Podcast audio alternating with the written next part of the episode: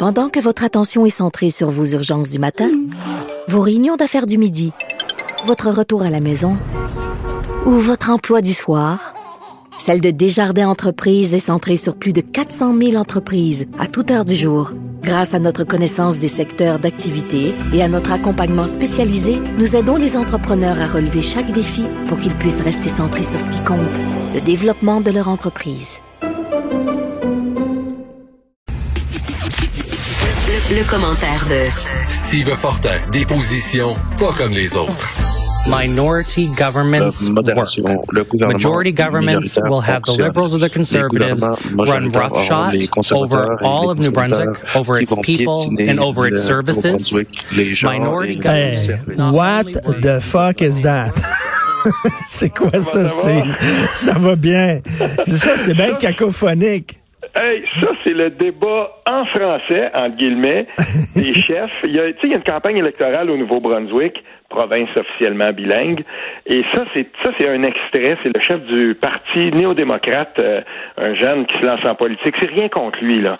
Puis c'est pas à tous les c'est pas à toutes les interventions que ça se passait comme ça plus qu'une heure et demie. Je me j'ai pas été capable de me le taper au complet. Je te jure, j'ai c'est mais je me suis dit Je suis allé faire un tour à Bonaventure euh, en Gaspésie, un haut lieu des, de, résidence des Acadiens. Puis euh, j'ai discuté avec des gens là-bas, longuement, de, de politique, de musique, de toutes sortes de trucs. Puis quand je vois des affaires comme ça, quand on me dit que c'est un débat en français, entre parenthèses, entre guillemets, euh, puis que finalement on se rend compte qu'il y a à peu près personne là-dedans, peut-être un chef qui, qui aurait pu débattre vraiment en français, qui avait les, les aptitudes minimales conversationnelles pour le faire, à un moment donné, je me dis, sais-tu quoi? On est les dindons de la farce là-dedans, parce que si ce n'était que de, d'une partie là, du Nouveau-Brunswick, puis de l'ensemble du Québec, puis d'une partie de l'Ontario, et, et encore, le bilinguisme, là, c'est une grosse joke au Canada. Ça, ça existe pas. Ben oui, ben écoute, euh, officiellement, il y a une province bilingue au Canada qui est officiellement bilingue, c'est le Nouveau-Brunswick, non? Oui.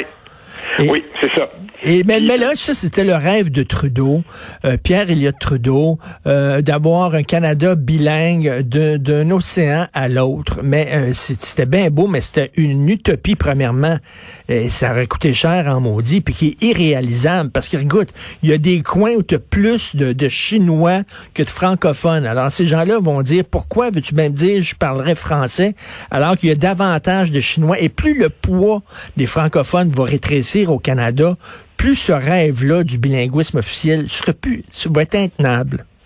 Non seulement il va être intenable, mais euh, c'est quand j'ai discuté avec euh, différentes euh, différentes personnes qui connaissent ça beaucoup beaucoup plus que moi au cours des dernières années, au cours des deux dernières années, j'ai eu la chance pour différents projets de discuter avec plus d'un démographe, plus d'un spécialiste de la statistique aussi, qui m'expliquait, tu sais comment exactement ça se ça se traduit dans le temps, euh, si on veut l'espèce d'assimilation linguistique ou le transfert linguistique. Puis et, c'est à partir de ce moment-là que j'ai compris euh, que, ben franchement, là, si la tendance se maintient à Montréal, par exemple, euh, puis qu'on n'inverse pas, qu'on n'agit pas de manière musclée, de manière robuste, le Québec va suivre euh, dans, quelques décennies exactement la même pente que le Nouveau-Brunswick. Puis à un moment donné, ce qui va se passer, c'est euh, exactement ce que Paul Daou, un linguiste, avait déjà affirmé. Puis je veux te le dire, c'est juste quelques mots. Il, il avait écrit ceci, Paul Daou. Si le bilinguisme individuel est une immense richesse, le bilinguisme collectif pour une minorité politique est un poison mortel. Ce bilinguisme n'existe que le temps de laisser la minorité rejoindre la majorité. C'est ça qui va se passer, Richard. Si on n'agit pas au Québec, à un moment donné, non seulement le, le rêve du bilinguisme n'existera plus, mais on aura réussi finalement à faire rejoindre la seule province francophone à ce qu'elle devienne bilingue, puis à un moment donné, à ce que le français soit euh, relégué aux langues au, rang des autres langues folkloriques euh, dans le Canada.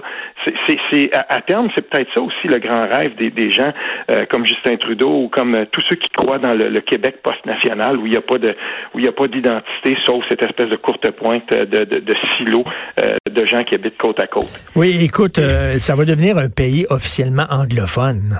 Ben le Canada, ça va être officiellement anglophone et nous, euh, là, parce que euh, on est tout seul à, brandir le flambeau du bilinguisme au Québec, là.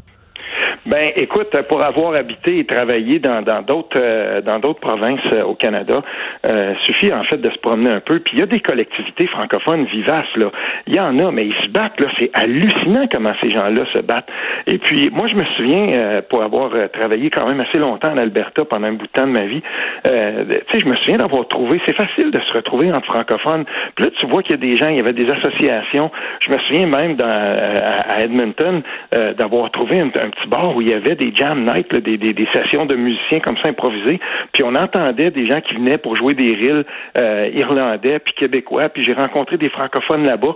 Mais tu sais, c'est tellement difficile alors que la, minorité anglophone dont les droits historiques doivent être protégés, je suis pas contre ça, mais tabarnouche, le plus gros cégep au Québec, le plus gros centre euh, d'enseignement collégial, il est anglophone, puis à bien des égards, je suis de ceux qui pensent qu'on finance notre propre assimilation linguistique. Ben oui, puis si les autres, ils s'en foutent des, des francophones dans leur province, pourquoi nous autres, faudrait à tout prix euh, soigner notre minorité anglophone? Puis je veux dire, dès, dès qu'il y a quelque chose, dès qu'on veut défendre notre langue, les autres le, reste du Canada, c'est épouvantable, c'est intolérant, vous êtes fermé, vous êtes pas ouvert, ça. Mais eux autres, par exemple, n'ont euh, pas l'obligation de défendre la langue des minorités francophones. Ça en fout totalement. Ben, j'aime autant, en tout cas, être sur le bon côté de l'histoire. Puis, moi, j'ai toujours été un grand défenseur des droits de la minorité anglophone au Québec parce que, euh, effectivement, il y a, un long ancrage anglophone. Et puis, suffit de se promener dans mon coin de pays pour aller, par exemple, dans certains villages ici, euh, entre, par exemple, la, petite nation puis Gatineau. Quand on s'en va aussi euh, dans le Pontiac et tout ça, quand on va aussi dans les cantons de l'Est. Moi, je suis, moi, je suis content de cette dualité-là. J'en ai, j'ai rien contre, mais à un moment donné, il faudra aussi qu'au Canada, on se rende compte que euh, il pourrait y avoir un petit peu plus d'efforts qui soient faits. Ben, il devrait y avoir plus d'efforts qui soient faits pour justement euh, encourager le, bilinguisme beaucoup plus qu'on le fait présentement. Puis c'est pas normal que euh, dans un recensement, par exemple, ça c'est une des affaires qui va changer. Hein. je sais que pour le prochain grand recensement, on veut changer les critères à partir desquels on est capable de dire qu'on peut parler une langue officielle dans le pays. C'est pas normal qu'au Québec on dise 94,5% des gens qui sont capables de soutenir une conversation en français. C'est pourquoi c'est pas normal? Parce que cette question-là est auto-référentielle. C'est-à-dire que si toi, quand on pose, quand tu réponds au, recensement, si un café, s'il vous plaît, ça veut dire que tu parles français, ben tu parles français. Mais c'est pas un français conversationnel, puis tu pourrais pas travailler avec ce français-là.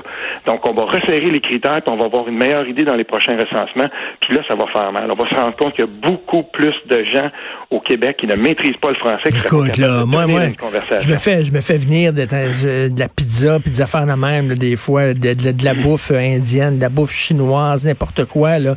Il n'y a pas un livreur, je te le dis, il n'y a pas un livreur qui est capable de me dire bonjour ou merci en français.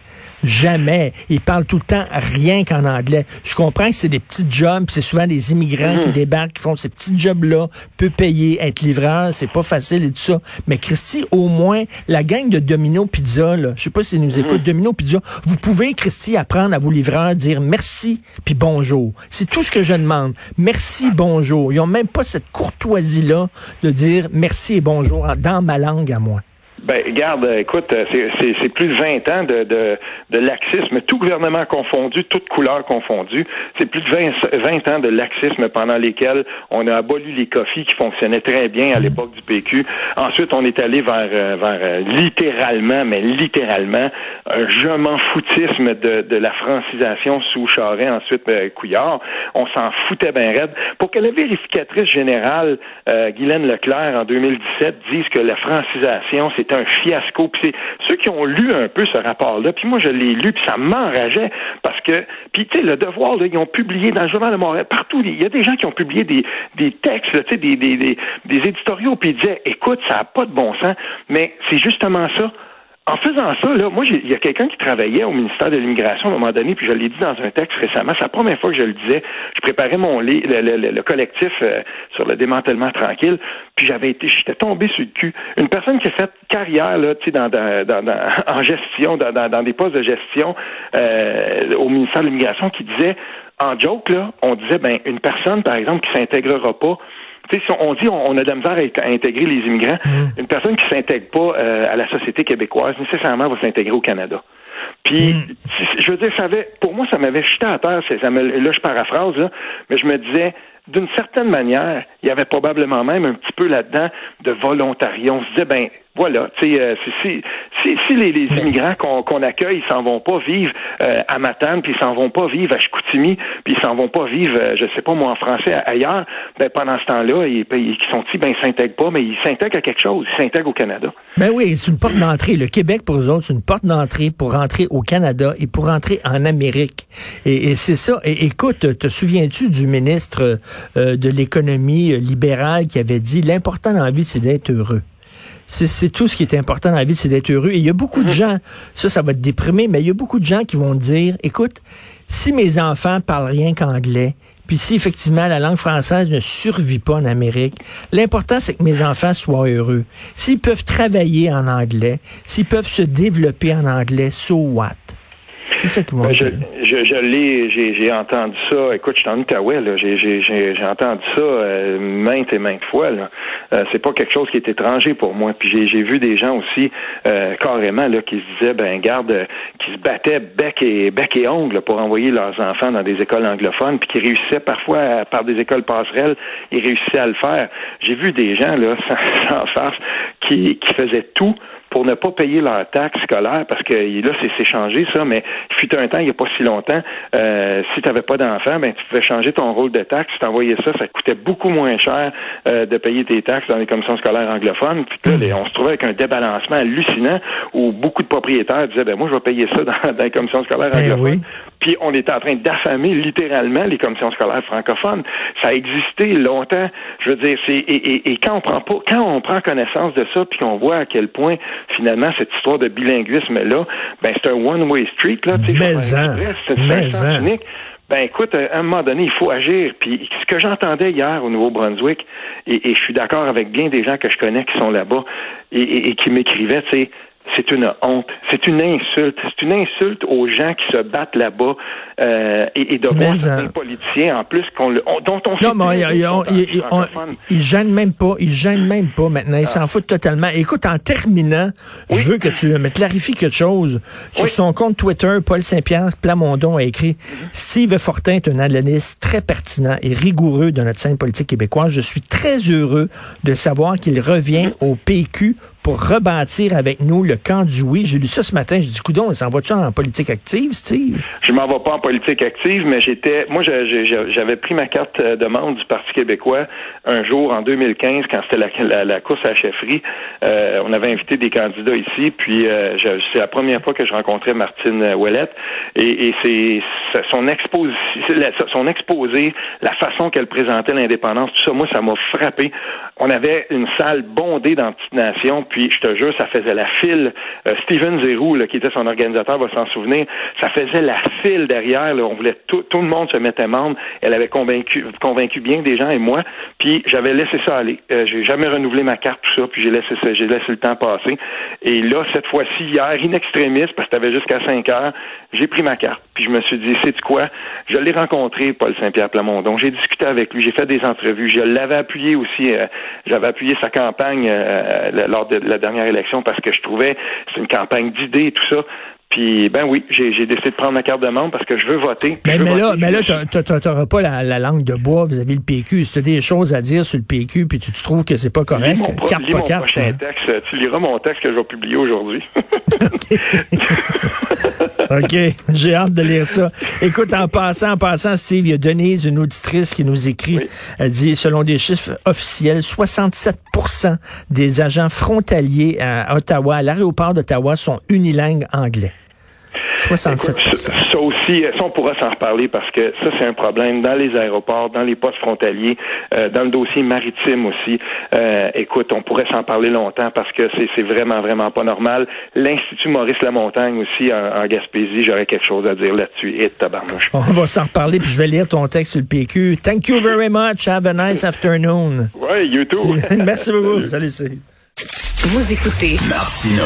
Vous venez de vous connecter en direct sur Cube Radio? Pas de stress. Tout est disponible en balado sur l'application ou le site cube.radio.